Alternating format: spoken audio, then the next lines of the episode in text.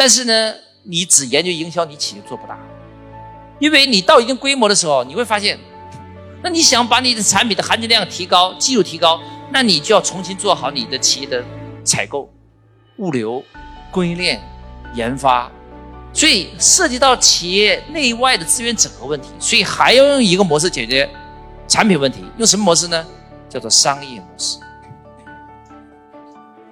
商业模式解决的就是资源整合的问题，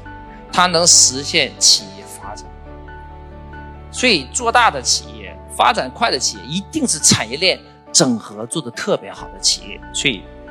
他研究的对象就是资源，行业内外的资源、产业链上下游的资源，客户只是众多资源一部分了。他立足点不只是单一客户，他立足点是整条产业链。